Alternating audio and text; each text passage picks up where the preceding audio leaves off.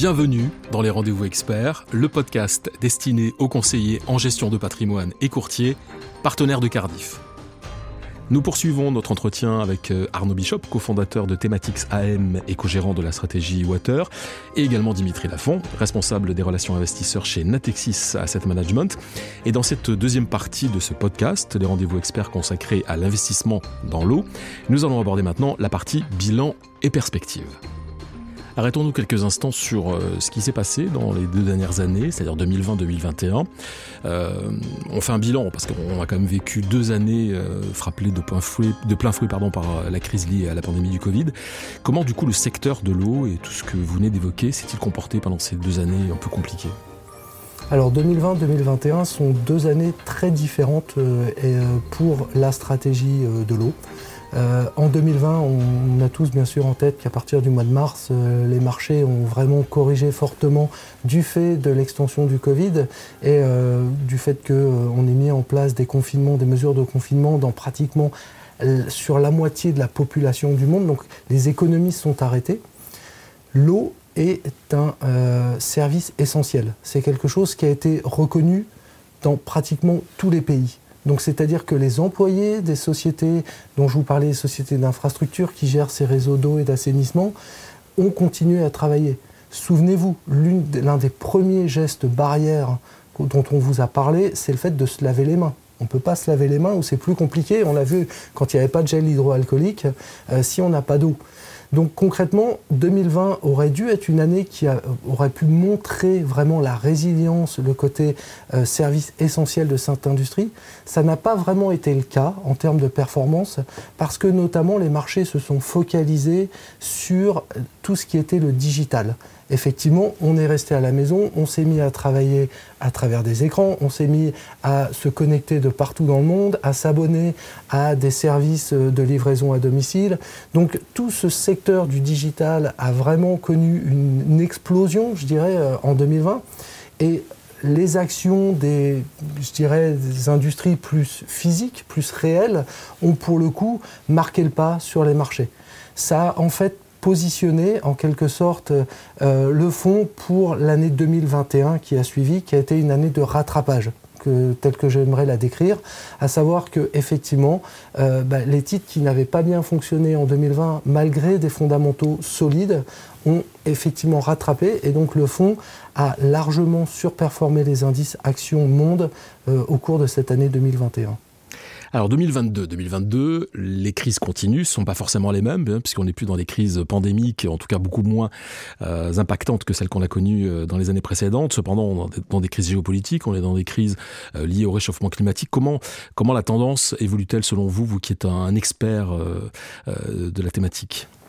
Alors ce qu'on observe effectivement sur les marchés en ce début 2022, c'est que c'est pas toujours facile effectivement de voir la direction euh, que vont prendre ces marchés effectivement. Ce qu'on a constaté en début d'année et qui nous a impacté aussi au niveau de cette stratégie, c'est premièrement une sorte de désamour pour euh, tous les thèmes de croissance. Parce qu'effectivement, on entre dans une ère où on a de l'inflation et où on a une augmentation des taux. Et aujourd'hui, avec le contexte géopolitique, l'augmentation qu'on observe aussi sur les matières premières, font qu'on s'interroge sur effectivement les fondamentaux des sociétés. Euh, concrètement, si je regarde 2022, la situation moyen-long terme euh, du secteur de l'eau ne change pas concrètement, on a toujours besoin de cette ressource, besoin pour vivre, besoin pour euh, survivre aussi et besoin pour euh, se développer, pour continuer à produire dans nos économies, par exemple, des semi-conducteurs. Il faut savoir que pour produire un semi-conducteur, il faut de l'eau. on a eu l'exemple à Taïwan l'an dernier avec une crise hydrologique locale qui fait que le principal producteur mondial de semi-conducteurs, qui s'appelle s'appelle Taiwan Semiconductor Company, TSMC, a dû faire venir du sud de l'île de Taïwan des camions mais euh, on parle de plusieurs dizaines, voire centaines de camions par jour pour pouvoir continuer à faire tourner ces usines dans un environnement où, si vous en souvenez, d'ailleurs on n'en est pas complètement sorti, euh, tous ces semi-conducteurs sont euh, plutôt rares, c'est-à-dire difficiles aujourd'hui de s'approvisionner en semi-conducteurs. Donc on ne pouvait pas arrêter une telle usine juste à cause du manque d'eau c'est vrai que ça, complique la situation, hein, ces, manques, ces situations, euh, vous l'avez dit, euh, compliquées au niveau de, des relations géopolitiques. Est-ce que, euh, si on parle de changement également de mode de consommation, de, réouverture finalement de, de, certaines économies, qu'est-ce qu'on pourrait donner comme exemple? Qu'est-ce que vous pourriez donner comme exemple avec des valeurs et des convictions qui pourraient justement profiter à tout cela? Alors on a effectivement dans le portefeuille, on l'a vu juste avant, beaucoup de diversification, d'opportunités d'aller chercher des idées euh, euh, par-ci, par-là. Euh, une idée relativement proche de chez nous est une société qui s'appelle Elis, qui est une société qui fait finalement de la location et de l'entretien de linge pour euh, notamment le secteur de l'hôtellerie, mais aussi pour la restauration. Donc c'est clairement une société qui est exposée à la réouverture de l'économie et au retour du tourisme euh, en France, mais pas seulement. Hein. C'est une société multinationale qui va être exposée en Amérique latine, euh, dans l'ensemble de l'Europe et un petit peu en Asie. Donc concrètement, une société comme Elis, c'est une société dans notre univers qui permet bah, d'adresser ce besoin en eau, effectivement, pour entretenir le linge, et qui le fait à l'échelle industrielle, donc qui est beaucoup plus efficace que si chaque hôtel avait sa propre buanderie. Et donc concrètement, c'est un exemple de titre aujourd'hui qu'on a en portefeuille, euh, dans lequel on a beaucoup de conviction parce que euh, les fondamentaux s'améliorent et que le prix aujourd'hui ne vaut pas très cher si je pense à une deuxième idée, euh, peut-être euh, ça nous permettra de faire une transition aussi sur un sujet qui est extrêmement important, et vous en avez parlé un petit peu en amont, qui est le changement climatique. On a observé dans beaucoup d'économies, que ce soit, je pense en particulier à l'Europe, mais aussi aux États-Unis, euh, des plans d'investissement qui ont été annoncés par les gouvernements pour faire face à la crise du Covid. C'est-à-dire que les, gouvernements se sont dit comment est-ce qu'on peut faire pour assurer une activité si euh, on fait face, pour, pour soutenir nos économies? donc il y a eu des grands plans d'investissement qui ont été annoncés, et notamment aux États-Unis, on a un plan d'investissement qui couvre le secteur de l'eau en partie, euh, qui couvre, euh, qui a annoncé plus de 50 milliards de dollars d'investissement supplémentaires à venir dans le secteur de l'eau. Et donc on a une société, par exemple, aux États-Unis qui s'appelle Core and Main. Alors désolé, c'est une société américaine, donc avec un nom anglais, mais qui est un distributeur euh, d'équipements qui vont être utilisés dans les infrastructures de l'eau. Donc clairement une société qui va bénéficier euh, bah, de cette augmentation euh, des travaux qui vont être faits sur ces infrastructures, donc qui va augmenter ses volumes et qui va pouvoir effectivement nous offrir une exposition à ces plans d'infrastructures dont on a beaucoup parlé l'an dernier, mais dont on continue à parler aujourd'hui. Alors Arnaud Bishop, en vous écoutant, on comprend bien qu'en matière de changement climatique, il y a à la fois euh, du tactique et du structurel dans les positions que, vous prenez. Est-ce que l'innovation technologique a une part aussi importante dans euh, votre tactique? Alors effectivement, euh, donc le changement climatique, on en a parlé, on a vu qu'il y avait des, des, investissements qui vont être faits à la fois sur la ressource euh, et sur l'énergie, mais aussi sur les infrastructures d'adaptation au changement climatique. Hein. Aujourd'hui, on vous parle de réduire euh, nos émissions de carbone pour limiter l'augmentation des températures euh, aux alentours de 1,5 degrés. On n'est pas en train de parler de revenir à euh, des niveaux de température hors réchauffement climatique.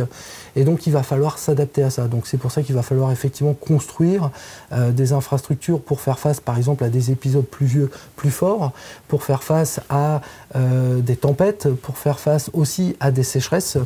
Et donc, tout ça, c'est autour de l'eau. Ce que j'aime bien dire en général, c'est que le changement climatique, il est induit par une augmentation de CO2 dans l'atmosphère. Mais nous, en tant qu'humains, la façon dont on va le ressentir, c'est surtout à travers la molécule H2O. C'est pas à travers la molécule CO2. Celle-ci, on euh, le CO2, euh, on en rejette en permanence, nous, à travers notre respiration. En revanche, on va, le, on va le ressentir au travers de H2O. Et donc, concrètement, la technologie va aider à s'adapter aussi à ce changement climatique. Par exemple, à travers la mise en œuvre de capteurs sur les réseaux d'eau potable pour identifier en amont les, fuites, donc pour être capable finalement de réduire les pertes sur ces réseaux et de pouvoir réduire euh, dans l'ensemble la consommation énergétique qu'on va avoir pour produire cette eau potable. C'est vraiment un sujet passionnant et on, aurait, euh, on pourrait passer des heures à en discuter, mais il faut que nous arrivions au terme de cet entretien. Euh, alors pour clore justement cet entretien, je souhaiterais d'abord euh, que nous passions la parole maintenant à Dimitri Lafont. Dimitri, vous êtes bien connu de nos partenaires CGP Courtier qui, qui, qui écoutent et qui regardent ce podcast. comment vous, en quelques mots Dimitri, vous positionnez Natixis AM et quelles sont vos, ambitions en termes de stratégie pour euh, traverser dans les meilleures conditions possibles euh, les différents cycles économiques et, si vous deviez donner un argument à nos partenaires qui nous écoutent pour convaincre leurs clients d'investir dans l'eau, euh, quel est l'argument que vous utiliseriez? Bien sûr, Gilbert. Alors, thématique SAM, forcément, on, positionne aujourd'hui, on parle beaucoup de, de cette stratégie water gérée par Arnaud et Simon, qui, je le rappelle, est dotée d'ailleurs du label ISR, mais également qui est SFDR 9. Mais nous communiquons euh, également beaucoup, nous positionnons beaucoup dans les allocations une stratégie euh, euh, multithématique, également ISR, qui est capable de combiner toutes les expertises globales de la gamme de Thematics Asset Management. Le principe est d'avoir une exposition diversifiée et équilibrée sur tous les thèmes, donc sur l'eau, sur la sécurité, sur l'intelligence artificielle et robotique, sur l'économie de l'abonnement, sur le bien-être et d'être euh, capable euh, d'avoir un, système d'équipondération via euh, un rééquilibrage mensuel. Donc concrètement, Thematics Meta n'est pas un fonds de fonds, donc il n'y a pas d'empilement de frais, mais Thematics Meta investit sur les sociétés, directement sur les sociétés, dont les gérants, chaque début de mois, vont être capables de vendre les plus-values, de racheter les moins-values, de façon à toujours avoir dans Thematics Meta 20% d'eau, 20% de sécurité, 20% d'intelligence artificielle et robotique, 20% d'économie de l'abonnement et 20% de, bien-être.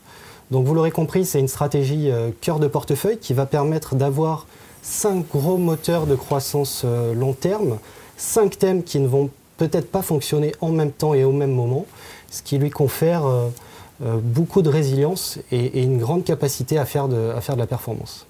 Voilà, nous sommes arrivés au terme de ce podcast dédié à l'investissement sur cette précieuse ressource qu'est l'eau. Un grand merci à Arnaud Bishop et Dimitri Lafont de Natexis Asset Management d'avoir partagé avec nous votre euh, expérience. Merci messieurs, merci Arnaud. Merci Gilbert et à bientôt. Merci Dimitri. Merci Gilbert, au revoir à tous. À bientôt. Et merci à vous d'avoir euh, suivi ce nouveau numéro des rendez-vous experts. Alors si vous avez aimé ce podcast, partagez-le, commentez-le et n'hésitez pas à nous faire part des sujets que vous aimeriez que nous abordions ensemble. Vous pouvez le réécouter sur les comptes Cardiff, YouTube, LinkedIn et Twitter et sur les plateformes Apple Podcast, Spotify et Ocha.